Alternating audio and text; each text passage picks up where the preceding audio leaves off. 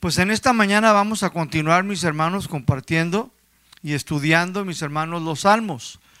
Ya hemos aprendido bastante y Dios nos sigue hablando a través de los salmos. Los salmos son una bendición para nuestras vidas, pero también es importante también estudiarlos, cada uno. ¿Sí? Los que Dios nos vaya dando y aprender de ellos cuál es el mensaje de Dios, cuál es el tema que Dios tiene para su iglesia. Porque hoy en día, mis hermanos, después de tantos, unos 2500 años, estos salmos que fueron escritos, todavía nos aplican, todavía son de bendición para nuestras vidas. Y podemos nosotros aprender muchísimo de ellos. Y en esta mañana yo quiero compartir con ustedes el Salmo capítulo número 8. Amén. Si usted tiene su Biblia, por favor. Algunos de ustedes me han preguntado que si ya no hemos traído Biblias y pues el pastor Adrián les comento la otra vez, siempre traíamos Biblias, ¿verdad? De las grandes y de las pequeñas, pero pues les subieron el precio después de la pandemia y subieron un poquito el precio y dijo él, no, pues ya ahorita no vamos a comprar, pero voy a preguntar a ver si por ahí él ha encontrado otra conexión que nos den Biblias también al costo para que pues las podamos nosotros vendérselas a ustedes al mismo costo, no es negocio. Lo hacemos porque sabemos que pues para ir hasta Guadalajara pues no está la vuelta, pero tampoco está lejos, ¿verdad? Pero sí podérselas traérselas aquí al pueblo y vendérselas al costo sin ningún beneficio para nosotros ni para el templo tampoco, eso ya es muy aparte. Cuando Él las trae, Él las trae y se las da a ustedes al costo que Él las compra, porque Él, es su corazón, es un misionero. El pastor Adrián, muchos de ustedes ya lo conocen. Entonces eso, es su corazón, llevar la palabra de Dios de alguna manera u otra. Amén. Si usted tiene su Biblia ahí ya abierta en el Salmo capítulo 8, diga amén.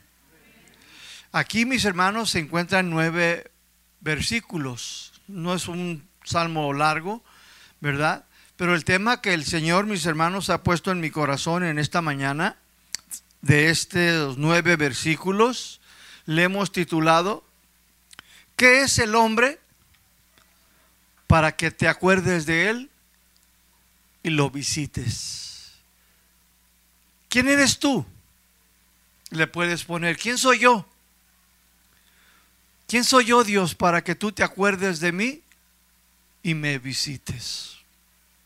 ¿Quién eres, hermano? ¿Quién eres tú para que el Señor, mi hermano, se acordara de ti y te visitara? Buena pregunta, ¿no lo cree?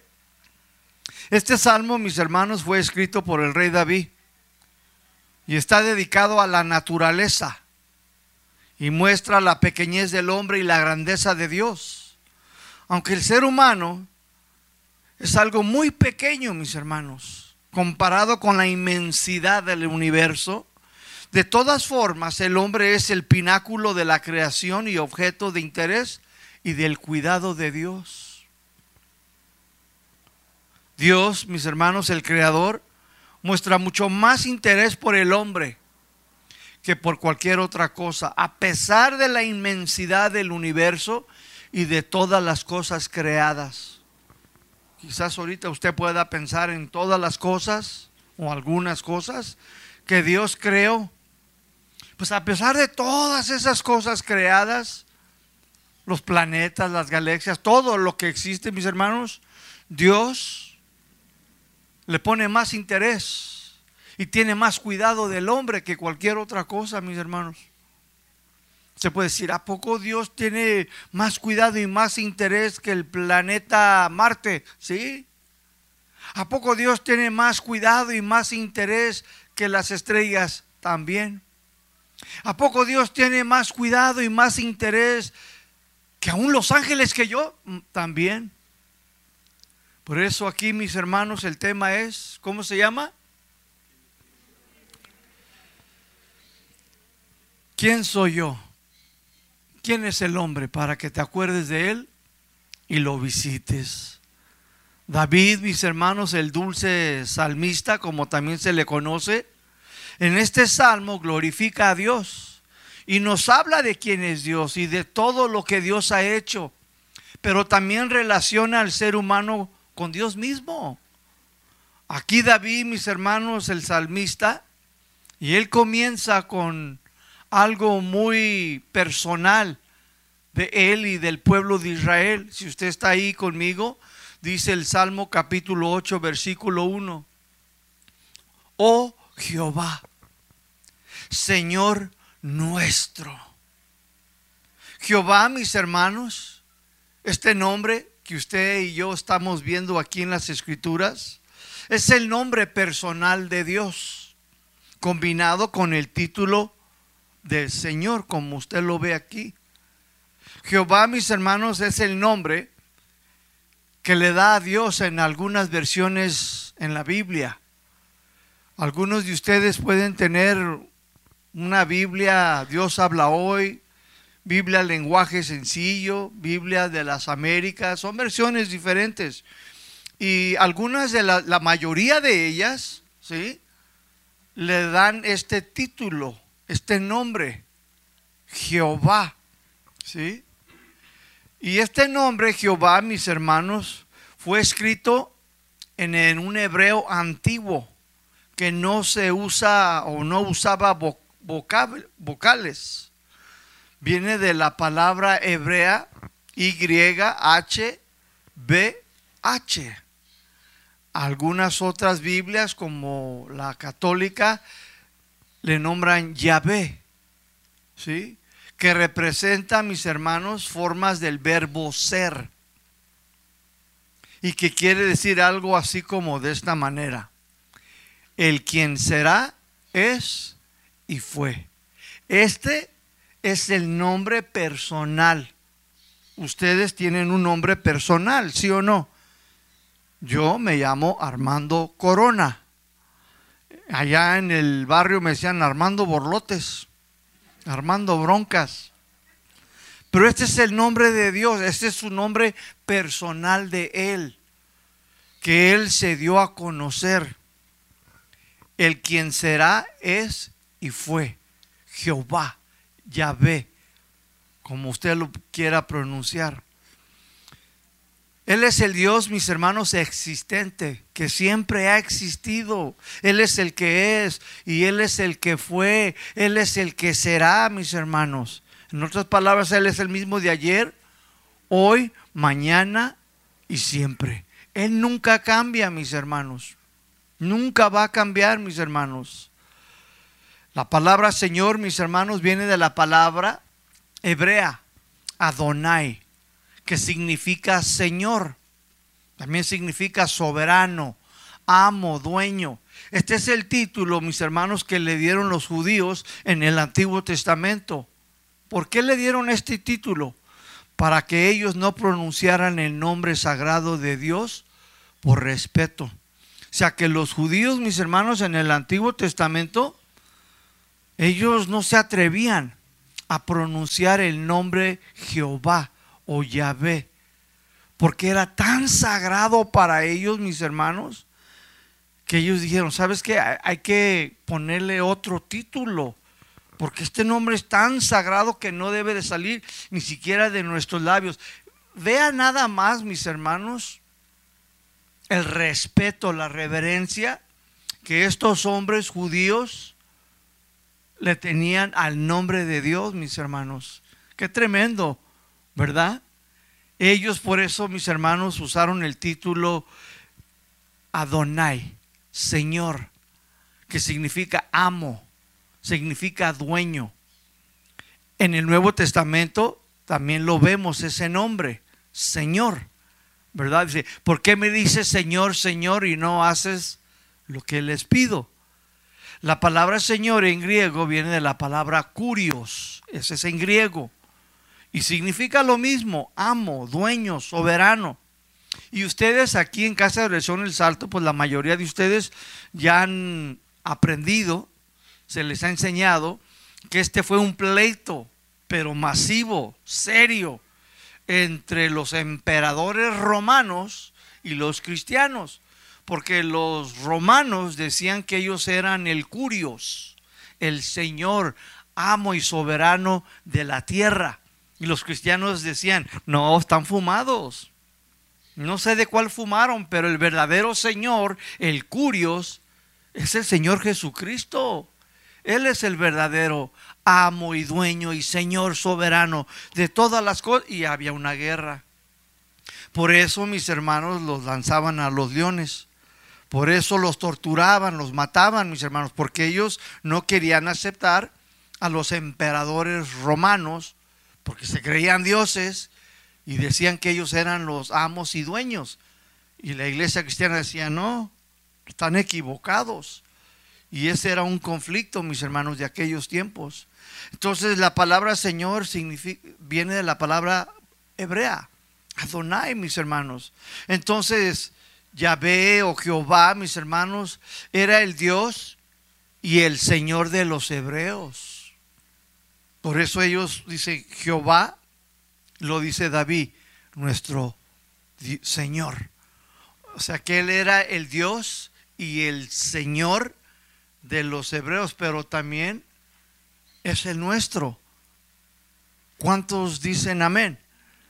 ¿Es tu Dios? ¿Es tu Señor? ¿Jehová es tu Dios? Bueno, esperemos que sí sea cierto, porque muchos decimos que Él es nuestro amo, nuestro dueño y nuestro soberano, pero seguimos viviendo de la manera que queremos. Y no es así como la Biblia enseña. Hay que aprender que si en verdad Él, es nuestro Señor, pues entonces deberíamos de estar viviendo como nos enseñaron en esta mañana en el discipulado. Primero es Dios, ¿sí o no? Después viene quién? La familia, después viene tu trabajo, ¿sí o no? Después viene el ministerio, después a servir a los santos y después a quién? A tu comunidad. Así ese es el orden de Dios. Si Él en verdad es tu amo, tu Señor, tu curios, tu Adonai, pues mis hermanos deberíamos de entenderlo. Amén. Aquí mis hermanos en la segunda parte del Salmo 8.1, David también comienza con una exclamación. Dice, cuán glorioso es tu nombre en toda la tierra. El nombre de Dios era entonces, mis hermanos, conocido y respetado y temido, no solamente por los judíos, sino por la tierra de aquellos tiempos, mis hermanos. Los judíos primeramente, mis hermanos, respetaban tanto el nombre de Jehová o de Yahvé, mis hermanos, que no querían ni tan siquiera pronunciarlo, porque para ellos era muy sagrado, mis hermanos. Por esta razón los judíos decidieron darle el título, pues Señor, Adonai, dueño de todas las cosas. Cualquiera, mis hermanos, que escribiera el nombre de Dios, mis hermanos, Jehová, en algunas escrituras o sobre una ley, mis hermanos, después de escribir ese nombre Jehová o Yahvé en una ley o algo que el gobierno de Israel, el pueblo, los líderes, ellos querían pronunciar algo en el nombre de Dios, ellos se deshacían de la pluma. No la volvían a usar jamás, decían, Jehová y decían, mm, de ella. Y volvían a usar el nombre de Jehová en otra escritura o algo y también se deshacían de la pluma. Nomás la usaban una sola vez, mi hermano, para escribir el nombre. O sea que para ellos, mis hermanos, estamos viendo cómo sus mentes, sus corazones, Dios para ellos era tan sagrado profundamente que decían, no, ni la pluma es digna de poder escribir este nombre dos veces, mis hermanos. No la volvían a usar jamás. Qué tremendo, ¿no? Wow. Entonces este nombre, mis hermanos, Jehová, Yahvé, estaba prohibido en Israel pronunciarse. Este nombre, mis hermanos, era tan sagrado que optaron por usar e-, este título, entonces, Adonai, para dirigirse siempre a Dios. Segundo, mis hermanos, ¿sí? Si usted nota en su Biblia, mis hermanos, en Génesis capítulo 1, por ahí como del 20 y algo, en los versículos primeros dice Jehová, Jehová. Y luego ya después, ya del capítulo 2, ya no lo usa. Usa que Jehová el Señor. Si usted nota, en los primeros versículos no dice Jehová Señor, dice Jehová, nada más. Y después ya en el capítulo 2, el 3, el 4, ya usa Jehová el Señor. Y ahí tú ya puedes ver la diferencia y ya, ya conoces y entiendes esta enseñanza de que ellos le cambiaron, ¿qué? El nombre, el título, nada más, para no llamarlo por su nombre. ¡Wow! ¡Qué respeto, ¿no? ¿No lo cree usted, mis hermanos?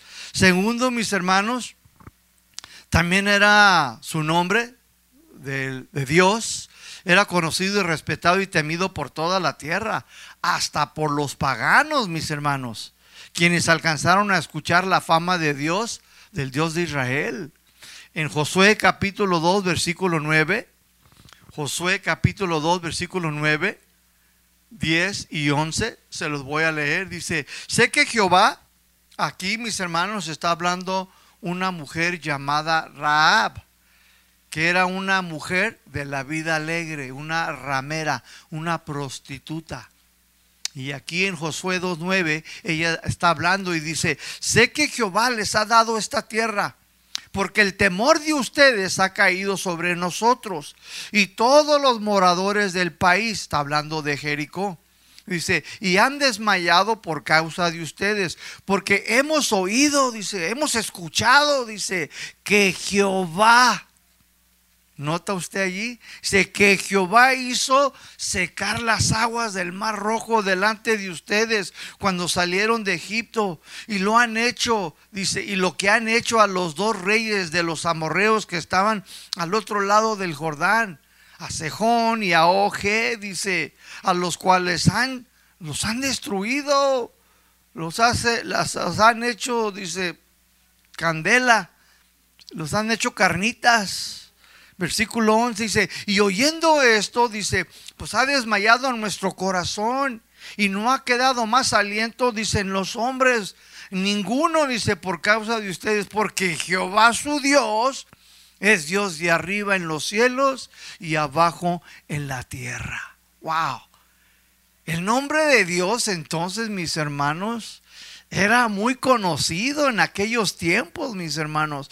Y más, usted se imagina, mis hermanos, escúcheme, no había WhatsApp, no había Facebook, no estaba el informador, no estaba Televisa, pero aún así, mis hermanos, escúchenme, la gente, mis hermanos, que vivía en otras partes del mundo, llegó a sus oídos lo que Dios había hecho en el Mar Rojo.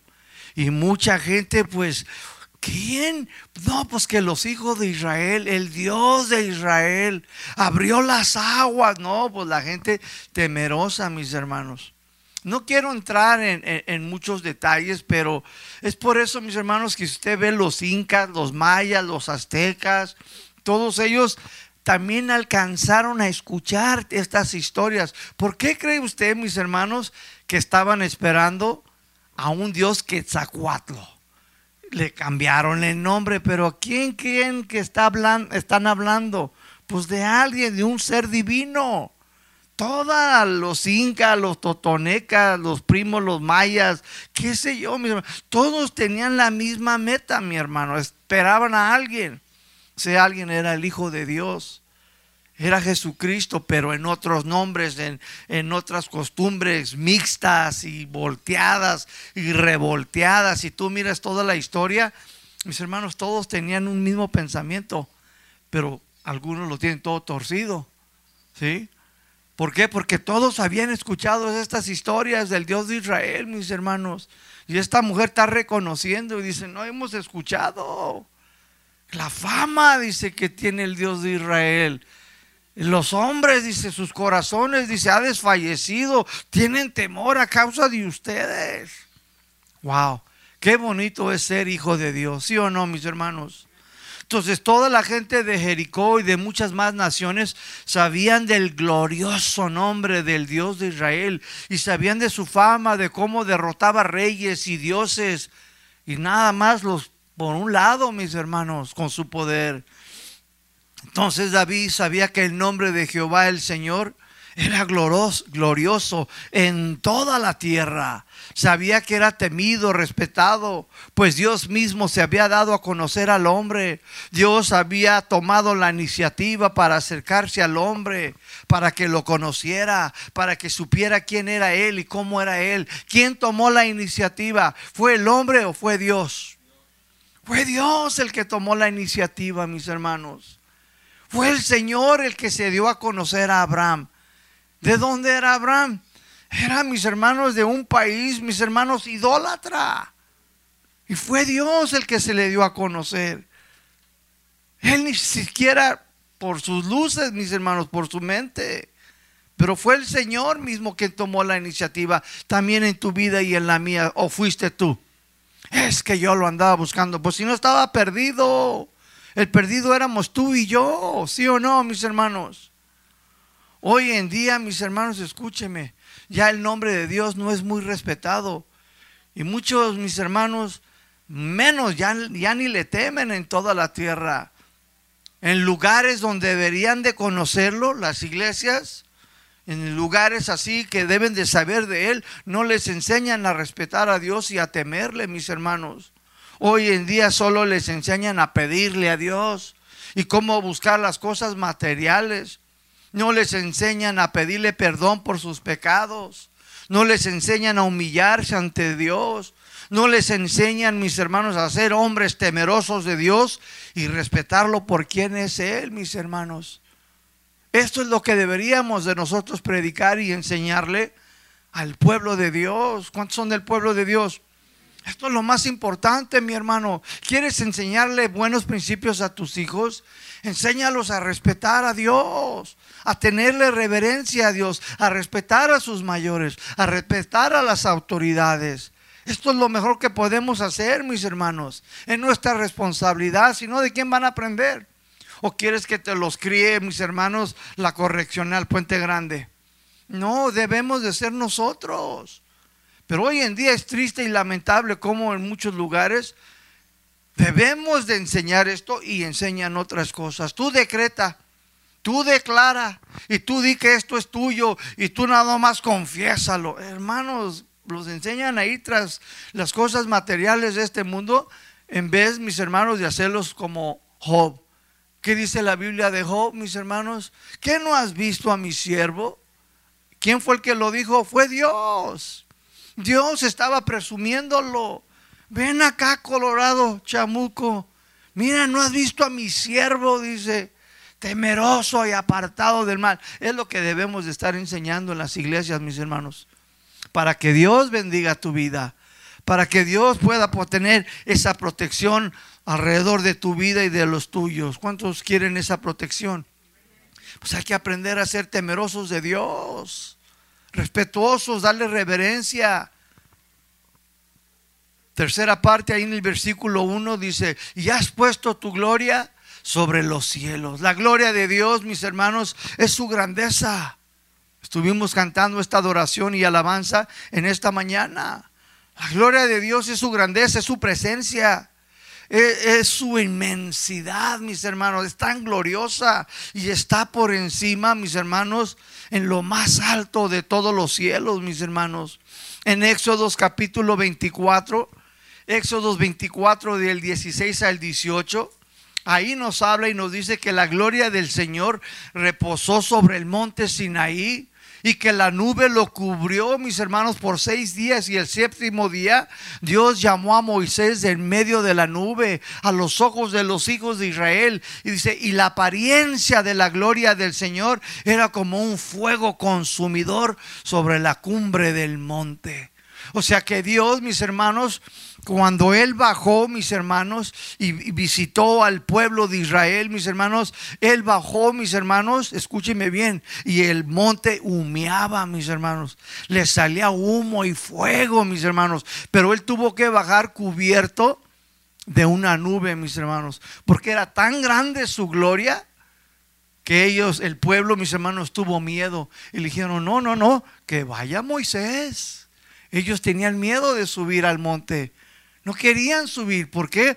Porque mis hermanos les redarguía su corazón. Les redarguía su pecado, mis hermanos. Sus flaquezas. Dijeron, no, no, no, tú ve, hoy. Tú sube y habla por nosotros. Y se quedaron abajo, mis hermanos. Dios quería que ellos también, mis hermanos, presenciaran su presencia, pero les hizo ñañaras. Les dio miedo, mis hermanos. ¿Por qué? Porque la mayoría de ellos no estaba bien con Dios, mis hermanos. La presencia de Dios, mis hermanos, bajó allí, mis hermanos. La gloria de Dios era conocida en aquellos tiempos como la Shekinah, la gloria Shekinah de Dios. Esta es una palabra hebrea que significa la radianza o la presencia de Dios. ¿Sí lo pronuncié bien? La radianza, ¿no? ¿Cómo, Pati? Enséñame. Mi español no es bueno, hermanos, y les pido disculpas.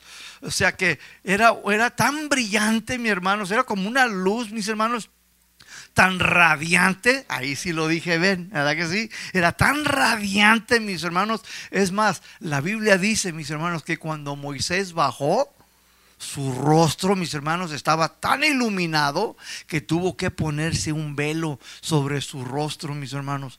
¿Por qué? Porque había estado en la gloria Shekinah de Dios, en la radiación, en la presencia del Dios vivo, el Todopoderoso, mis hermanos. ¿Se imaginan, mis hermanos, cómo bajó Moisés? Todo su cara iluminada, mis hermanos, era como, ¿qué onda con el Moy? Algo vio. Había estado en la presencia de Dios, mis hermanos. ¿Cuánto les gustaría estar ahí, mis hermanos? La gloria de Dios es también todas las cosas visibles y también invisibles al, al ojo humano. Las galaxias, lunas, planetas, los mares, las estrellas, todos los soles que existen en diferentes planetas y etcétera. Este también es toda la gloria de Dios, mis hermanos. Amén. Dice el Salmo 8, versículo 2. Dice, de la boca de los niños y de los que maman fundaste la fortaleza a causa de tus enemigos para hacer callar al enemigo y al vengativo. ¿Qué significa esto, mis hermanos? ¿Qué tiene que ver los enemigos de Dios con los niños y la fortaleza. Si usted lee este versículo, quizás no lo va a entender, mi hermano, porque dice, de la boca de los niños y de los que maman, fundaste la fortaleza a causa de tus... ¿Qué tiene que ver la boca de los niños y de los que maman con una fortaleza? Y como que te... La cabeza como que te da vueltas y se te funden, ¿verdad? Los fusibles. ¿Qué significa esto, mis hermanos? Bueno, mira, para poder entender este verso, necesitamos primero leer este mismo versículo, pero en el Nuevo Testamento, porque Jesús mismo, Él lo citó. Vamos a verlo. Mateo capítulo 21, 15. Mateo 21, 15. Jesús en el Nuevo Testamento ya no lo va a explicar, ¿sí? Y nos va a dar iluminación y entendimiento a qué se refería David cuando escribió Salmo 8, versículo 2. Dice ahí en Mateo 21, 15. Pero los jefes de los sacerdotes, o sea, los líderes, los principales de, de ahí de la iglesia de Jerusalén, los fariseos y saduceos, dice, y los maestros de la ley, al ver los milagros que él hacía y al oír, dice, que los niños, los chamaquitos, dice, gritaban en el templo, en el templo, gloria al hijo del rey David. Sea que los niños, mis hermanos, escúchenme bien, allá adentro sabían, mis hermanos, que el hijo de David era el Mesías. Eran bien enseñados. Mucha gente en Israel, mis hermanos, entendía, ¿se acuerdan aquel ciego que decía, Jesús, hijo de David, ten misericordia de mí, ¿sí o no? Te dice que mis hermanos, él tenía conocimiento de las escrituras. Tú y yo también debemos de tener conocimiento, mis hermanos. Si tú no tienes conocimiento de las sagradas escrituras, de la sana doctrina, entonces el enemigo va a tener un poder sobre tu ignorancia, pero mis hermanos, a todo lo que da. El poder del diablo, mis hermanos, todo sustituye en la ignorancia que tiene el pueblo, mis hermanos. Por eso aquí nos comprometemos, mis hermanos, y nos dedicamos a enseñar las sagradas escrituras al pueblo de Dios, para que tengan un pleno conocimiento, porque esa es la voluntad de Dios. Dice, hasta que lleguéis a un qué? A un pleno conocimiento de quién es Dios. De cómo es su corazón, que tú lo puedas conocer, mis hermanos. Y aquí nos habla que los niños, mis hermanos, pues ahí estaban gritando en el templo, gloria al Hijo del Rey David. Y los fariseos, los principales líderes, dice, se indignaron. Se enojaron, se molestaron y lo dice el versículo 16. Y le dijeron a Jesús, ¿oyes lo que están diciendo? ¿Los escuchas? Y Jesús les dijo, sí, sí los estoy escuchando. Y luego les pregunta él a ellos, ¿nunca ustedes han leído que de la boca de los niños y de los que, de los que maman perfeccionaste la qué? La alabanza. Ya Jesús te lo está explicando aquí. Dice, ¿qué ustedes no han leído? ¿Que no se han puesto a estudiar? Son supuestamente los líderes, los maestros. ¿Que no han leído las escrituras o qué? ¿Se la pasan leyendo revista Furia y TV Notas? ¿O viendo pura farándula y la de Guadalupe? ¿Que no han leído? que de la boca de los niños y de los que maman perfeccionaste la alabanza. La Biblia, mis hermanos, ¿sí? llamada la Septuaginta, ¿sí? que es la Biblia más antigua. La que tú traes ahorita quizás es la Reina Valera, o Dios habla hoy, o Biblia, lenguaje sencillo, o la Biblia Dios habla para todos. Son versiones, pero la más antigua, mis hermanos, de todas, se llama la Septuaginta, ¿sí? Entonces, o la Biblia griega, de la cual se toman las palabras de Jesús, considerando el término fortaleza como la alabanza, como la mejor traducción de la palabra hebrea vertida aquí como la fortaleza. Significa que la alabanza, mis hermanos. Jesús por eso dice, yo lo voy a explicar. Yo voy a poner aquí tal y como es y quiero que lo entiendan, que Él dice, de los que maman, perfeccionaste que la alabanza. Entonces el Salmo versículo 8, capítulo 8, versículo 2, se puede leer de esta manera. Con la alabanza de los pequeños, de los niños y de pecho, has construido una fortaleza por causa de tus enemigos para acabar con rebeldes y adversarios. Así lo podemos leer, mis hermanos. Con la alabanza. O sea, con la alabanza de quién? De aquellos pequeñitos que están ahí atrás, mis hermanos. Dice, con esa alabanza, dice, tú perfeccionaste es la verdadera adoración, es la verdadera alabanza, mis hermanos. Ya te lo explico. Entonces la alabanza perfeccionada, ¿sí? Produce poder, mis hermanos. Es una fortaleza. Y esta es la verdadera senda de la alabanza verdadera de Dios, mis hermanos. Cuando la alabanza es perfeccionada, producirá fortaleza, porque la alabanza es poderosa, es una fortaleza. Y nada puede contra la adoración verdadera a Dios, mis hermanos. Y los niños, cuando estos cantan una alabanza, mis hermanos, escúchame, es perfecta. ¿Sabías tú eso? ¿Por qué es perfecta, pastor? Porque ellos son inocentes, mi hermano. Ellos no saben entre el bien y el mal. Cuando ellos cantan, ¿de dónde crees que cantan? De su corazoncito. Y hermanos, yo tengo fotos de esos niños que a veces mi esposa les toma. Y yo veo mis hermanos, y tengo fotos en mi casa, y están así, miren, con sus manitas levantadas y sus ojitos cerrados. Yo no sé si usted tenga fotos de sus hijos, pero yo sí tengo de sus hijos, mis hermanos. Y están así, mire, y están cantando algunos de ellos.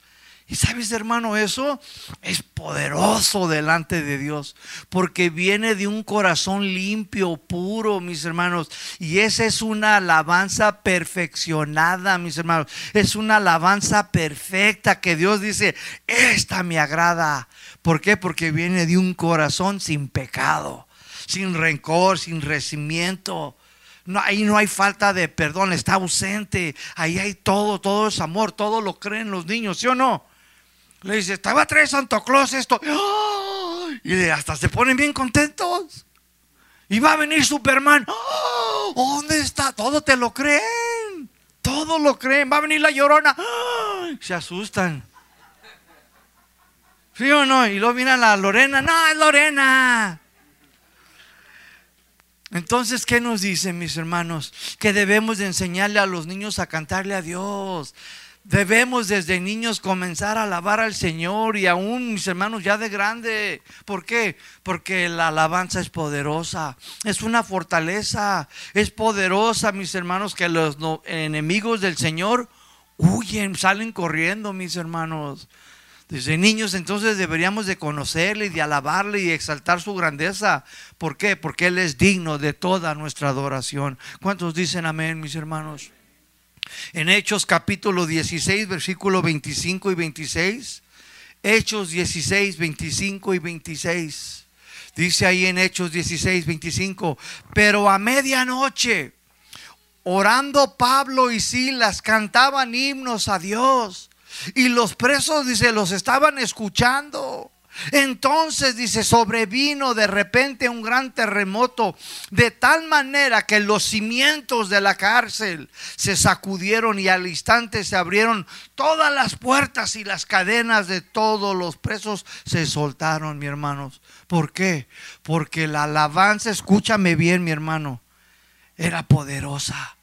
Era una alabanza que ya había sido perfeccionada, mi hermano. Era una alabanza pura. ¿Por qué era pura? ¿Por qué estaba limpia, mi hermano? ¿Por qué era poderosa en, en estos dos hombres? Este canto, mis hermanos, venía, mis hermanos, de una vida perfeccionada. Porque ellos estaban viviendo de acuerdo a lo que cantaban. O sea, no cantaban aquí en la iglesia y después vivían como les daba su gana afuera. ¿Sí me estoy dando a entender? Pablo y Silas cantaban, mis hermanos, y lo que cantaban lo vivían con su vida. Era un estilo de vida para ellos. Eso, mis hermanos, esa es una alabanza perfeccionada. ¿Tú sabías, mis hermanos, que la alabanza, la verdadera alabanza en Dios, hay tres etapas? A Dios se le alaba con tu vida, mi hermano. Porque si nada más le cantas con tus labios y con tu vida vives de una manera equivocada y errónea, no va a haber poder, mi hermano. No va a haber. Y la otra, ¿cuál es? Con tus finanzas. ¿Sabías tú eso? A Dios se le adora. Es una adoración cuando tú le das tus ofrendas al Señor, tu diezmo a Dios. Entonces las tres tienen que ir de la mano, mis hermanos. Son cuatritas o como se les diga, o tripletes se puede decir, mis hermanos, es primero la alabanza de labios, sacrificio de labios, tus cantos, y luego con tu vida, y luego con tus ofrendas. Esas tres, mis hermanos, la hacen una alabanza perfeccionada.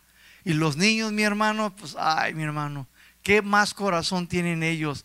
Dios dice, así quiero que ustedes me alaben y me canten con un corazón de esos, entregados, que todo lo crean, que confíen en mí. Un niño confía en ti, mi hermano, ¿sí o no?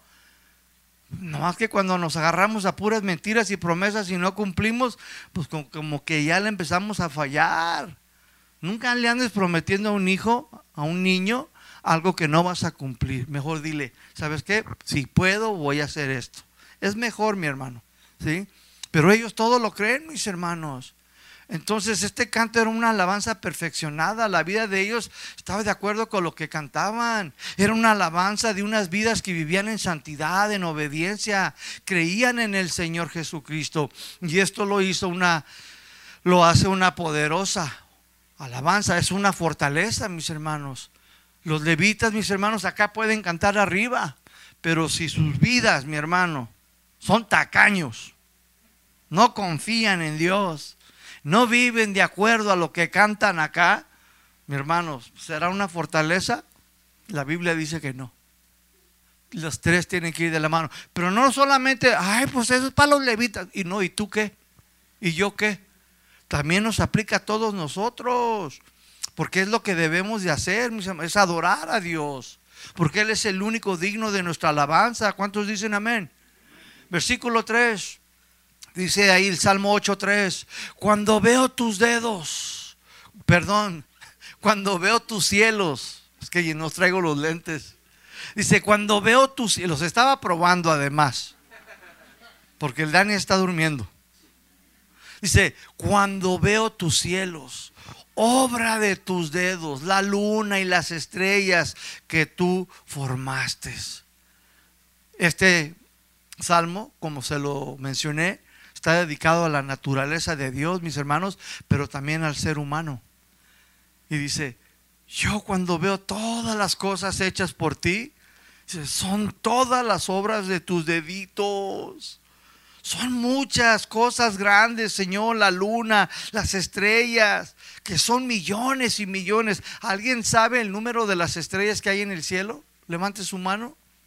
Nadie, mis hermanos. Pues dice David, cuando yo veo todo eso, dice, yo me maravillo, yo me asombro. Yo me imagino que cuando él escribió esto, mi hermano David, era en la noche, porque él no menciona el sol, no menciona la luz, simplemente está mencionando las cosas de la noche.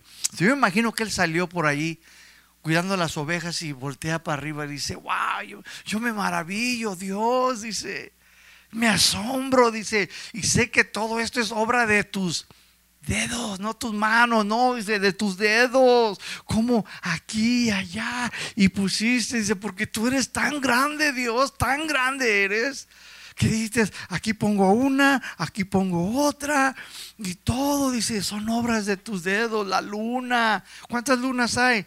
Solo Dios sabe, mis hermanos, cada ratito encuentran nuevas lunas que en aquel planeta, que aquella tiene tres y que aquella tiene dos. Pues bueno, nosotros aquí en la tierra nomás tenemos una, pero hay muchas, mis hermanos. David dice, no, dice yo, estoy maravillado de esto, dice, me asombro. Pero las estrellas, mis hermanos, ¿qué tal, eh? Son millones y millones, mis hermanos. En el Salmo 147, versículo 4, Salmo 147, versículo 4, mira lo que dice aquí el salmista, dice, Él cuenta, ¿quién es Él?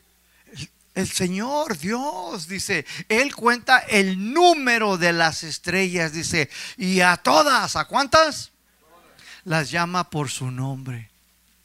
¿Qué tal, mi hermano?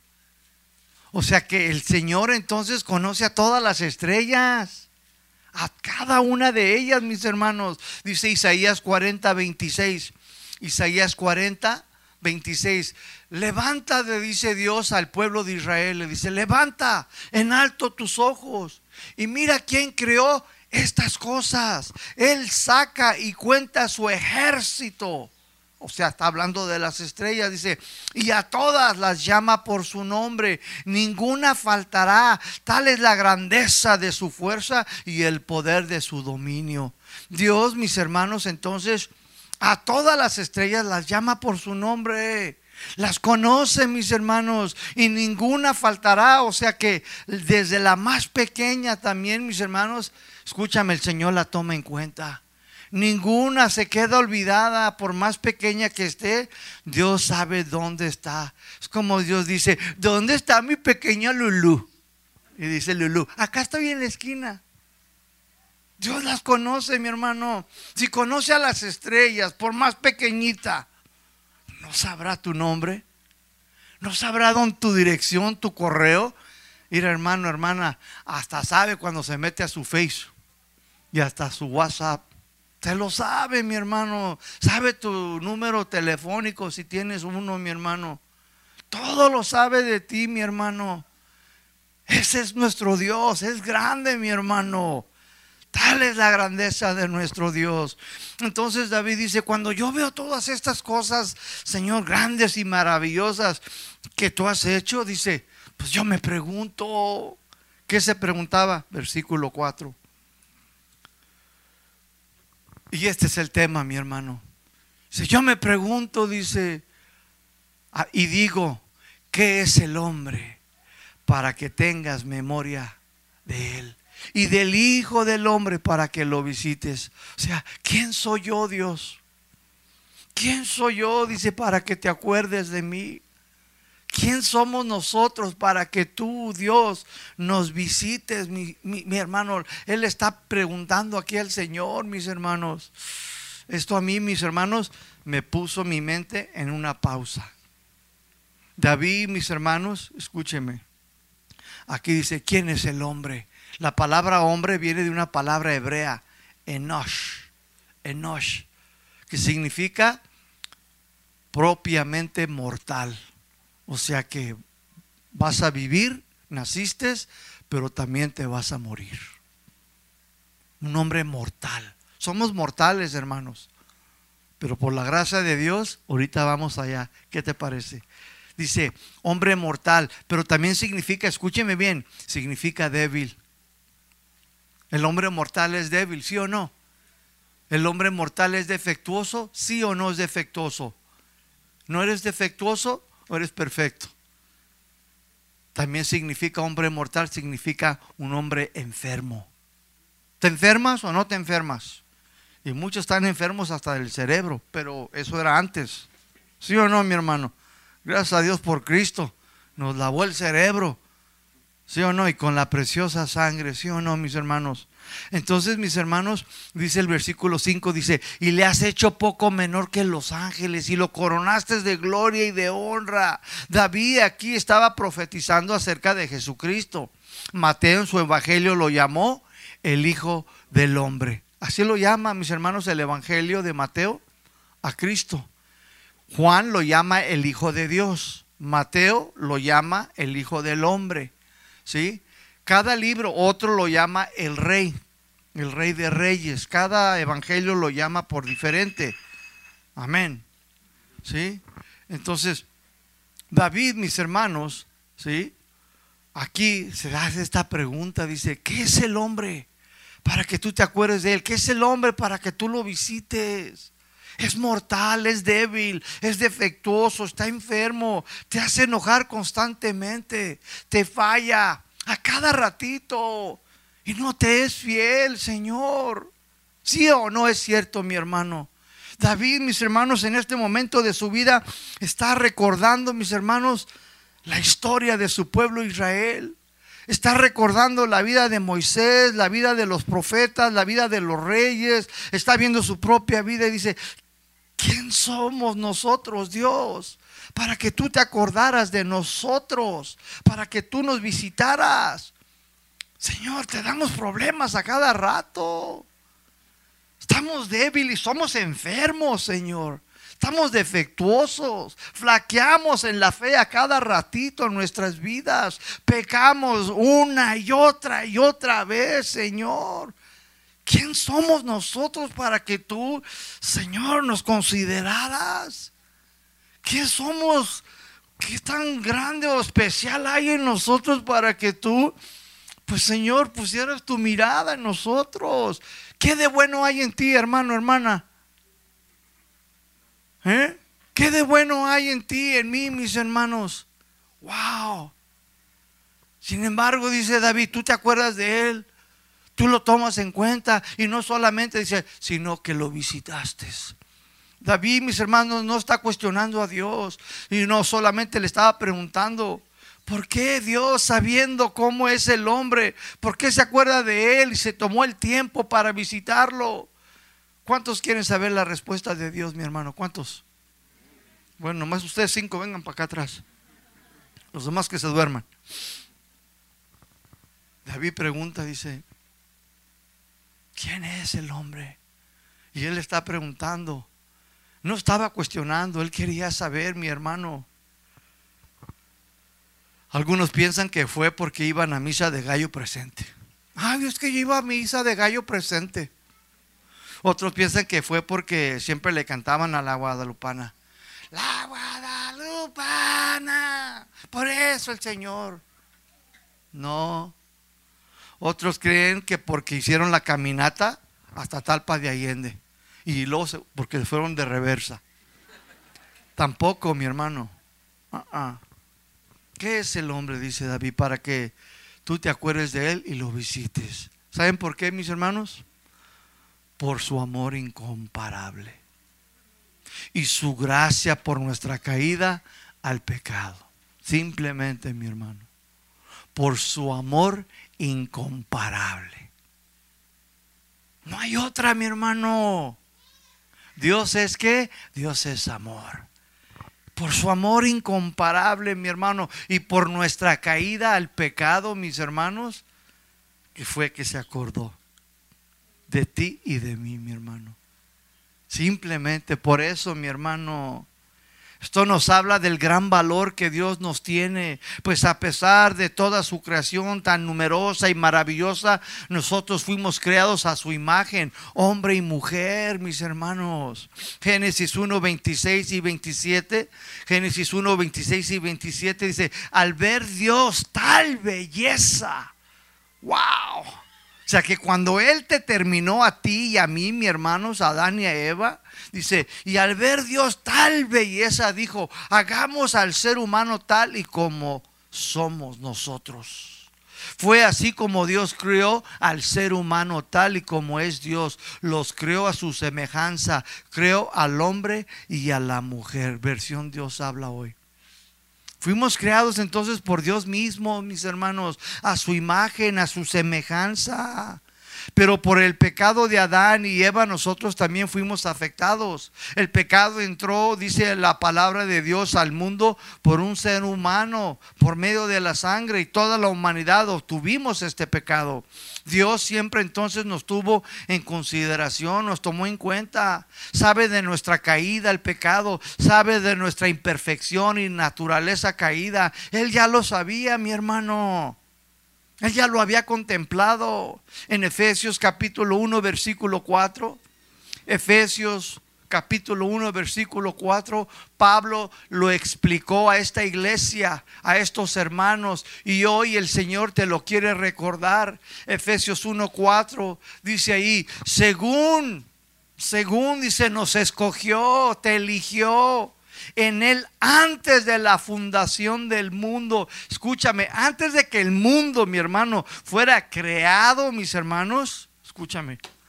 Dios, mis hermanos, dice, según Él, ya te había escogido. Ya había pensado en ti, mi hermano. Cuando Él, Cristo, estaba en la cruz, mis hermanos, tú estabas en su mente.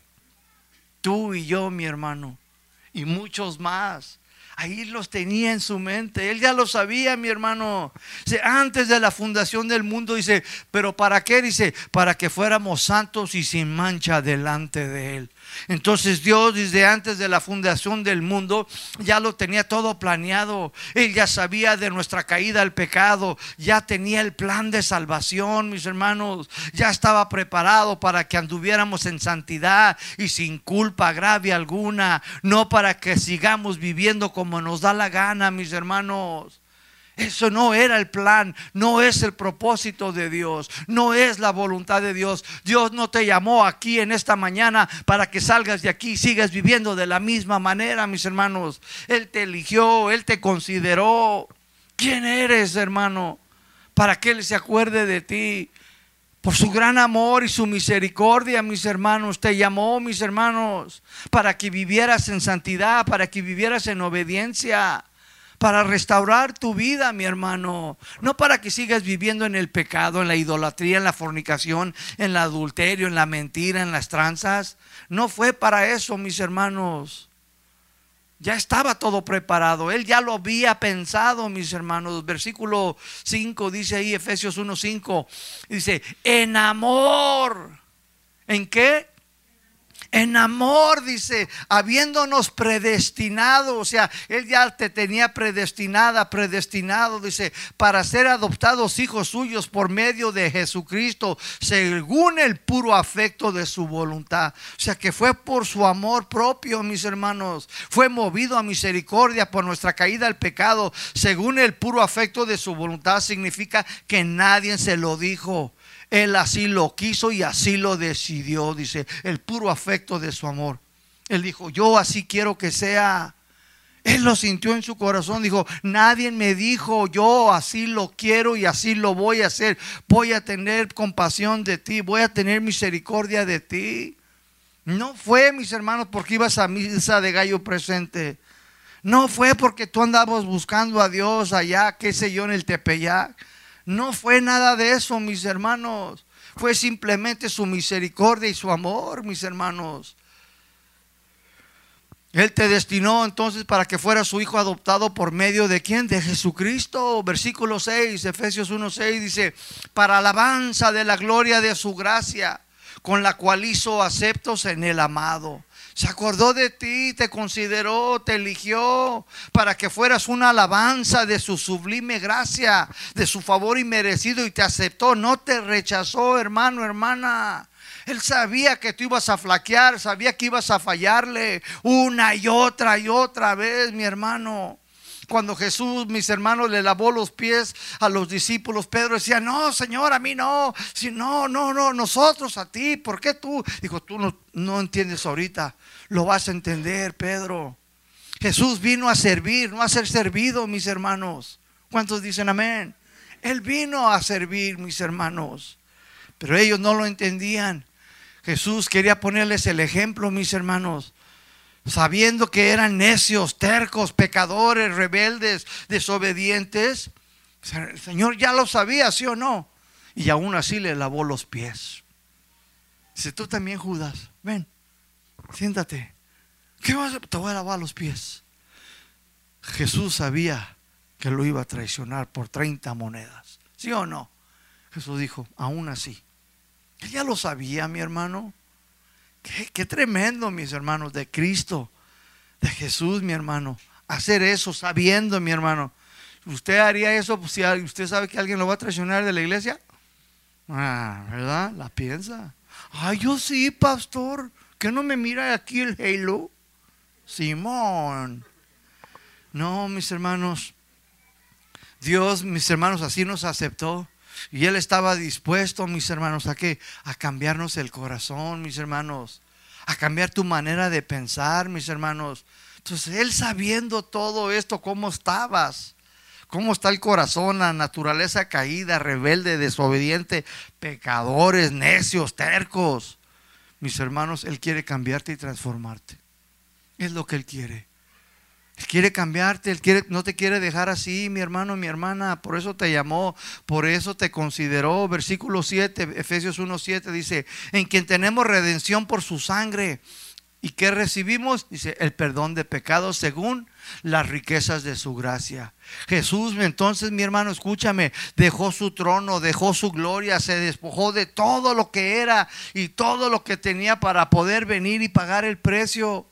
Pues sin derramamiento de sangre no había perdón de pecados. Esta era y es la ley de Dios, mi hermano. Jesús pagó el precio por tu redención. Su sangre fue derramada y obtuvimos el perdón de nuestros pecados. Los hijos de Dios, los creyentes, tenemos ahora un gran valor delante de Dios entonces, puesto que hemos creído en Jesucristo y su plan de salvación y hemos limpiado, mis hermanos, nuestros pecados con la preciosa sangre del Cordero de Dios. ¿Cuántos han limpiado ya su corazón con la preciosa sangre de Cristo? Pues ahora tienes un gran valor, hermano, hermana. Eres de mucha, mucha, estima delante de Dios, entiéndelo. Un ejemplo, mis hermanos. ¿Qué es el hombre para que te acuerdes de él y para que lo visites? Te voy a dar un ejemplo. Segunda de Samuel, de Samuel capítulo 9. Segunda de Samuel, capítulo 9. Versículo 1.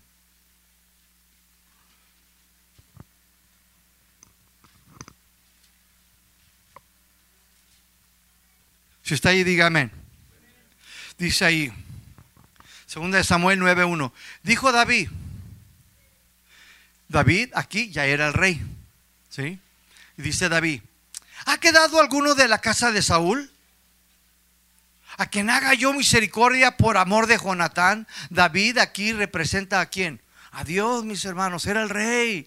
Y David quería mostrar misericordia a alguien de la casa de Saúl por amor a, a Jonatán, quien era su amigo. Porque David amaba a Jonatán porque sabía que era un buen hombre, mis hermanos. Versículo 2 dice, y había un siervo de la casa de Saúl que se llamaba Siba, al cual llamaron para que viniera con David. Y el rey le dijo, ¿eres tú Siba? Y él respondió, tu siervo. Y el rey le dijo, ¿no ha quedado nadie de la casa de Saúl a quien haga yo misericordia de Dios? Y Siba respondió al rey, aún ha quedado un hijo de Jonatán, lisiado de los pies. Entonces el rey le preguntó, ¿dónde está? Y Siba respondió al rey, he aquí está en casa de Maquir, hijo de Amiel, en Lodebar. Esta ciudad donde estaban mis hermanos Este joven lisiado de los pies, mis hermanos, se llamaba Lo de Bar, que significa en hebreo lugar vacío. Lugar, mis hermanos, donde no hay pastos. O sea que este joven, mis hermanos, a quien David, el rey, quería mostrar misericordia, mis hermanos, vivía en un lugar a las afueras de allá del pueblo, allá afuera, mis hermanos, donde no había pastos verdes, donde no había nada, mis hermanos. Estaba muy lejos, no había ni pozos, mi hermano, para el agua. Estaba todo seco. Era un lugar vacío, mis hermanos. Entonces, mis hermanos, dice el versículo 5, Vi, envió el rey David y le trajeron de la casa de Maquir, hijo de Amiel de Lodebar. Y vino, dice, y vino Mefiboset, así se llamaba. Y vino Mefiboset, hijo de Jonatán, hijo de Saúl, a David y se postró sobre su rostro y hizo reverencia y dijo a David, Mefiboset. Y él respondió, he aquí tu siervo. O sea que, escúcheme bien, el rey, mis hermanos, al darse cuenta de dónde, estaba este joven, ¿sí? Dijo, ¿dónde está? No, pues allá está, dicen, lo de bar. dice el rey, ok, quiero que vayan por él, tráiganmelo. ¿Se lo trajeron en el camión? ¿Eh? Estaba lisiado de los pies, mi hermano. ¿Cómo crees que lo trajeron? Mira, hermano, fueron por él y como sabían que no podía, lo cargaron. Porque no podía por sí mismo. No podía por él mismo solito. No podía jamás, mi hermano. Y lo levantaron y se lo llevaron a la casa del rey. Así estabas tú. Así estaba yo, mi hermano. Tú y yo no podíamos venir por nosotros mismos. Estábamos muertos, dice Efesios capítulo 2, versículo 1. Estábamos muertos en nuestros delitos y pecados. ¿Muertos físicamente? No, muertos espiritualmente. No había un deseo tuyo y mío de buscar a Dios. Estábamos muertos, mis hermanos, espiritualmente. ¿Qué hace un muerto? ¿Puede comer? ¿Puede oler algo? ¿Te dice que tiene frío? Tengo frío. ¿Te dice el muerto? no te dice nada porque está muerto, porque no hay espíritu. Y así estabas tú, así estábamos nosotros, mis hermanos. Y Dios en su misericordia, mi hermano, tuvo que enviar a alguien a que te predicara las buenas nuevas, el poder de Dios para la salvación, mi hermano, para que pudieras venir, mi hermano. Quizás alguien te trajo, quizás fueron las oraciones de tu madre, de tu abuela, qué sé yo, mi hermano, solo Dios sabe, pero lo, que sí sabemos es que Jesús dijo, tú no me elegiste a mí, yo los elegí a vosotros. Yo los escogí a ustedes, no ustedes a mí. Fue Dios, mi hermano. ¿Quién es el hombre? ¿Quién eres tú para que Dios se acordara de ti y te visitara, mi hermano? Dice David, ¿quién? Si estábamos muertos, Señor, nuestros delitos y pecados. Fuiste tú, Señor, en que envió a alguien para que me trajera. Fuiste tú y tu gracia y tu gran amor incomparable, mis hermanos. Wow, mis hermanos. Este joven estaba lisiado en segunda de Samuel 4:4.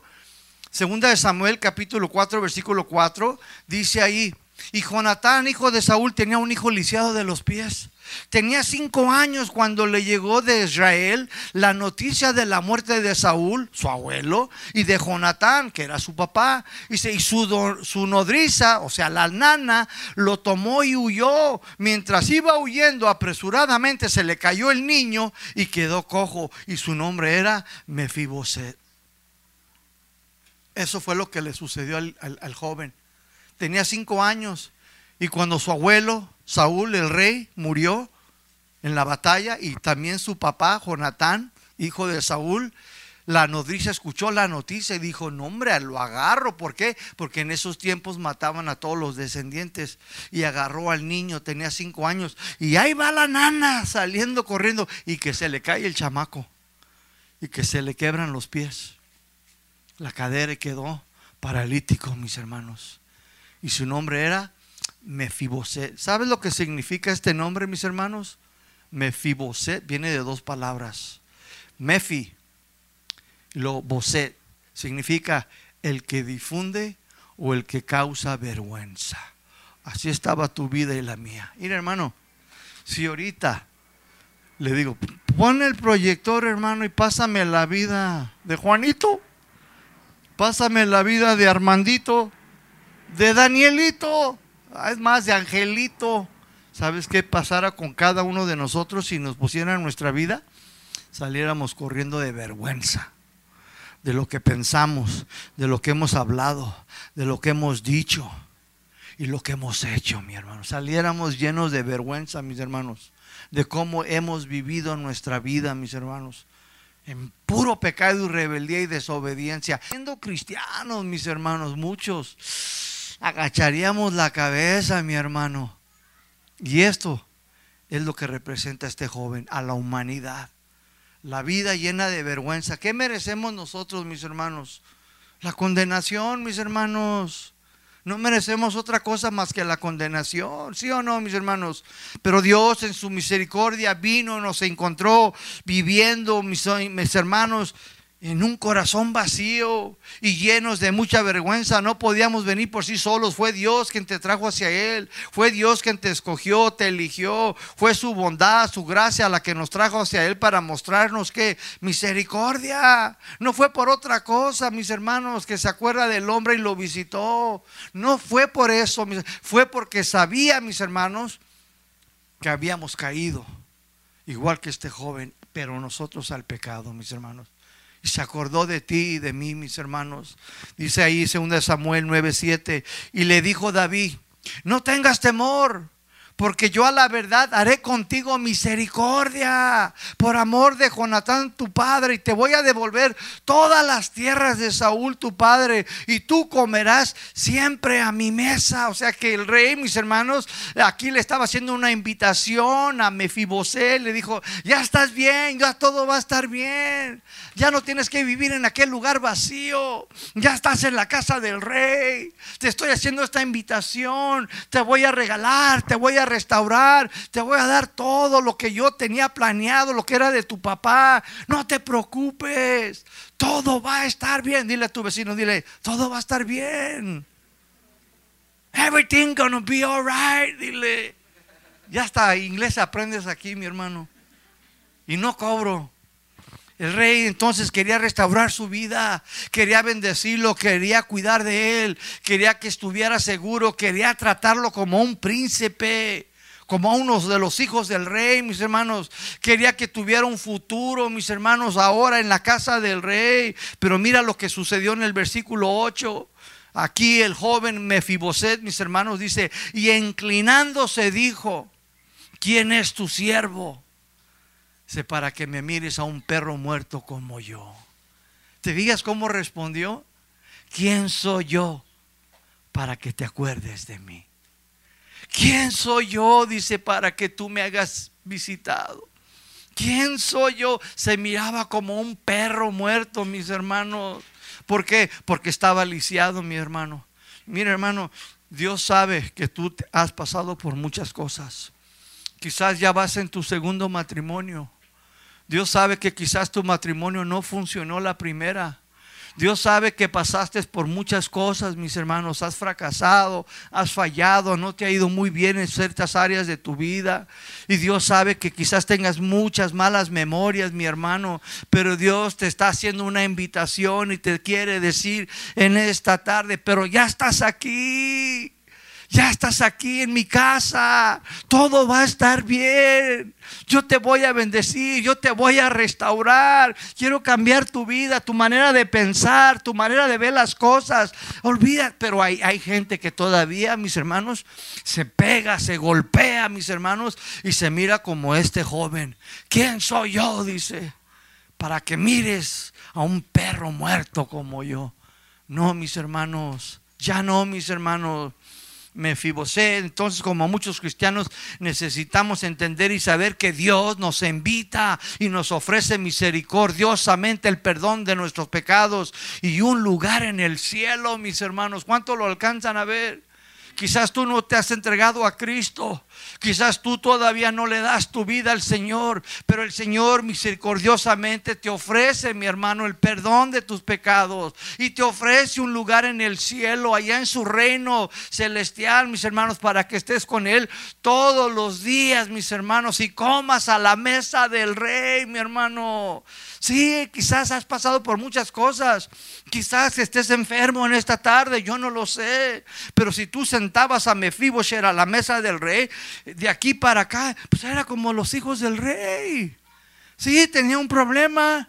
Había caído, pues ni modo, así es la vida, es injusta, ¿sí o no? La vida es injusta, mis hermanos.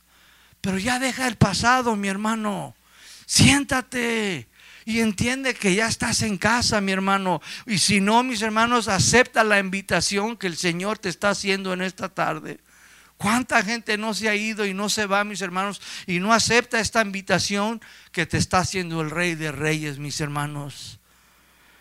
Quizás te sientas indigno por todo lo que has pasado por todos los pecados cometidos, pero si tan solo recibes el regalo de Dios que Él te ofrece por medio de Jesucristo, entonces una recepción aún más cálida de la que David le dio a Mefiboset nos espera a todos los que estamos dispuestos a confiar en Jesucristo, no por lo que tú y yo merezcamos, mis hermanos, sino porque es la promesa de Dios, mi hermano. Esta era la promesa, no porque te lo mereces, hermano, hermana Ay, es que yo siempre le ayudé a las viejitas a cruzar la calle. Ay, es que yo fui un buen hijo, un buen... No, no es porque te lo merezcas. Efesios 2.8 te lo dice. Dice ahí en Efesios 2.8, porque por gracia ¿Qué es gracia? Favor inmerecido. Dice, por este favor inmerecido son salvos por medio de la fe, por haber creído en Jesucristo. Dice, y esto no es de ustedes, no es algo que tú hayas hecho, no es por ninguna obra que tú hayas hecho. Dice, no, esto es un don, es un regalo de Dios y no es por obras para que nadie dice, se glorie, se levante el cuello. Es que yo levanté la iglesia, es que yo di una ofrenda, es que yo levanté escuelas, es que yo siempre siempre di mi diezmo. Dice, no, no es por obras. No es por obras, dice, es por gracia. Es por el favor inmerecido. Es por mi, mi amor, mi hermano, dice el Señor. Es por mi amor, es incomparable que nunca más vas a encontrar otro igual, mi hermano. Nadie se merece la salvación. Nadie merece su gracia, pero el Señor que es grande y simplemente te la ofreció gratuitamente, mis hermanos. Salmo 8.5, mis hermanos. Dice, le has hecho poco menor que los ángeles. Dice, y los huestes. Y, y, le coronaste de gloria y de honra. Aunque somos seres más pequeños, los huestes celestiales de Dios, mis hermanos, Dios, mis hermanos, nos dio su vida por, no dio su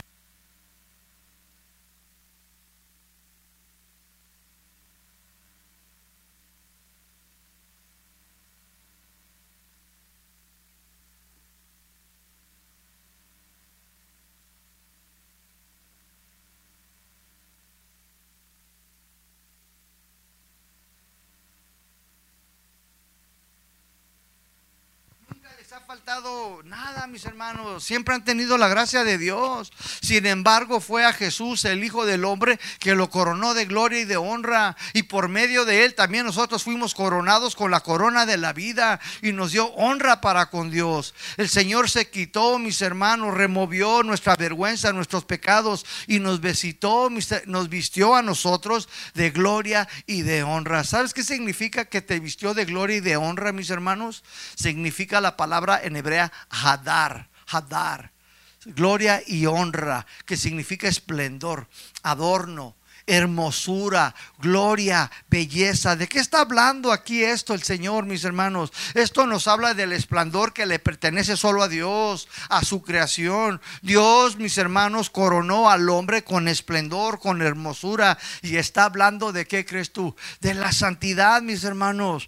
Dios adornó al hombre cristiano, a la mujer cristiana, con esta bella, mis hermanos, cualidad, la santidad. A pesar de nuestra pequeñez en el universo universo, a pesar de tu debilidad, a pesar de tus defectos, a pesar de tu imperfección, Dios te quiere transformar, te quiere cambiar, que dejes esa naturaleza caída, quiere restaurarte a tu estado como tú fuiste creado, mis hermanos. No hay nada más hermoso en la vida de un creyente que vivir en la santidad, mis hermanos. Esto es gloria, esto es honra, mis hermanos.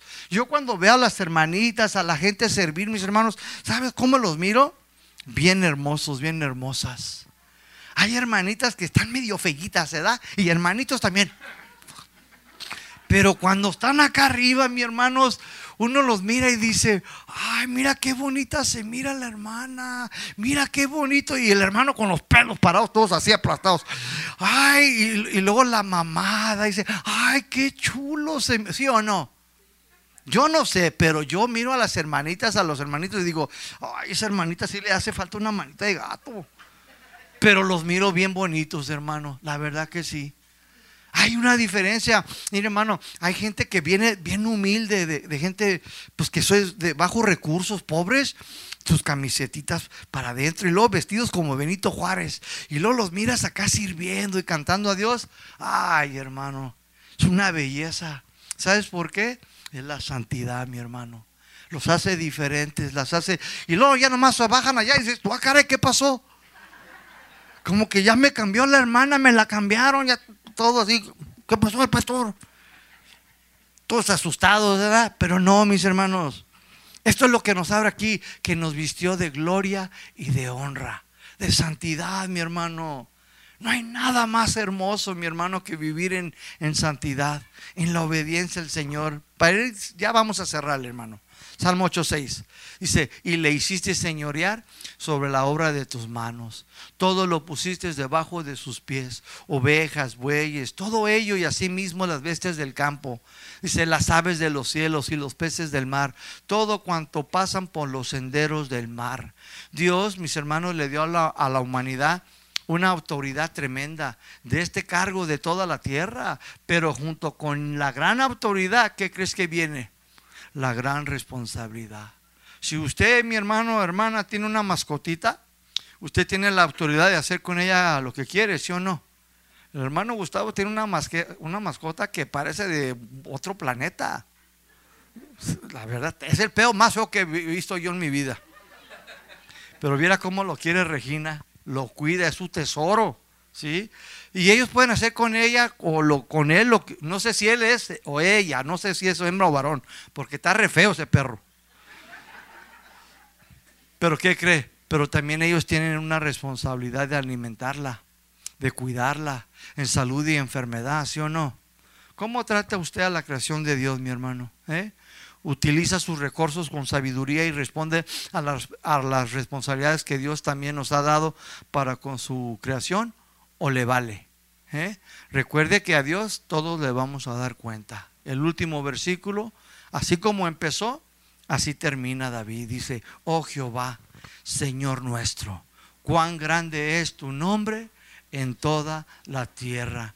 Solo espero que Él también sea tu Dios, tu Señor y tu amo, mi hermano. Y recuerda que grande es su nombre en toda la tierra por los siglos de los siglos.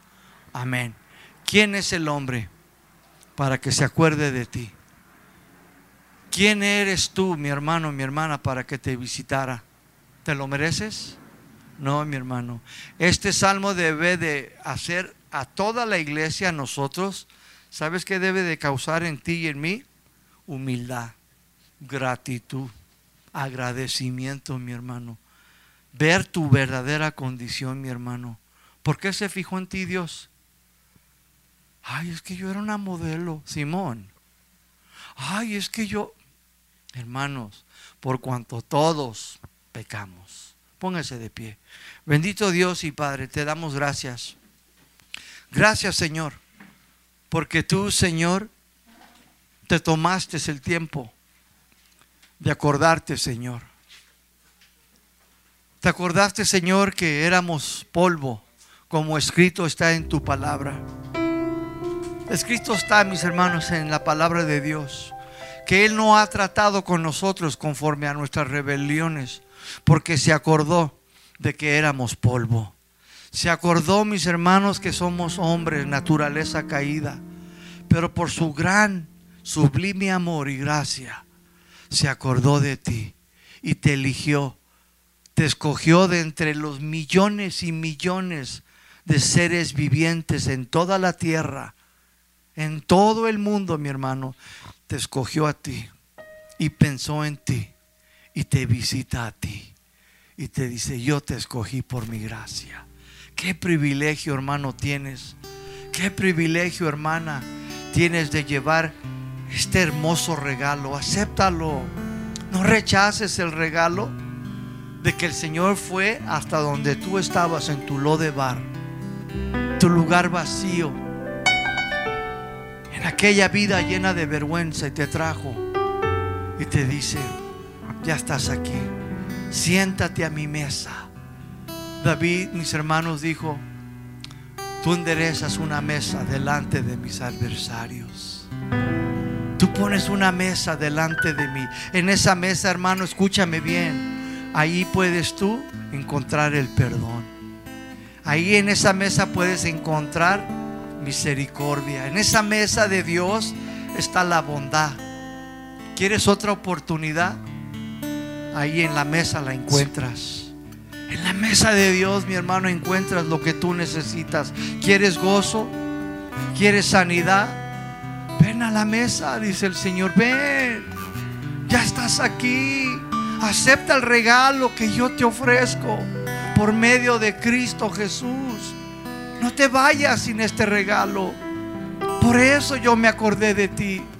Por eso te he visitado para darte un regalo que no mereces sin embargo, por mi gran amor y mi misericordia te lo ofrezco. Señor, te damos gracias por este hermoso regalo que tú nos das. Gracias por el regalo de la salvación. Gracias por el regalo de Señor querer restaurar nuestras vidas, Señor. Así como en la vida de Mefiboset, Señor, así también se encuentra tu iglesia, que por gracia Tú, Señor, la llamaste, la escogiste. Es tu iglesia, tú la compraste con tu preciosa sangre. Aduéñate de ella, toma el control de ella, Señor. Y ayúdanos, Señor, a aceptar este hermoso regalo, Señor, pero a aceptarlo con gratitud, Señor, y agradecimiento en nuestros corazones. Y ayúdanos a vivir, Señor, conforme a tu voluntad. Y no como nosotros queramos hacer las cosas. Perdónanos, Señor, porque a veces nos vemos más pequeños, Señor. Sin acordarnos, Señor, que tú, Señor, nos hiciste el pináculo de toda la inmensidad de la creación. Tú mostraste interés por nosotros. Fuiste tú, Señor, el que se acercó. Fuiste tú el que tomó la iniciativa. Y te damos gracias, Señor, por este plan de salvación que desde antes de la fundación del mundo tú ya nos habías llamado, Señor. Ayúdanos a no despreciar, Señor, tan hermoso regalo, sino a vivirlo, Señor, contigo en gratitud. En el nombre de Cristo Jesús. Vamos a cantar esta alabanza y después de ella considérese despedido. Amén. Vamos a cantársela como también.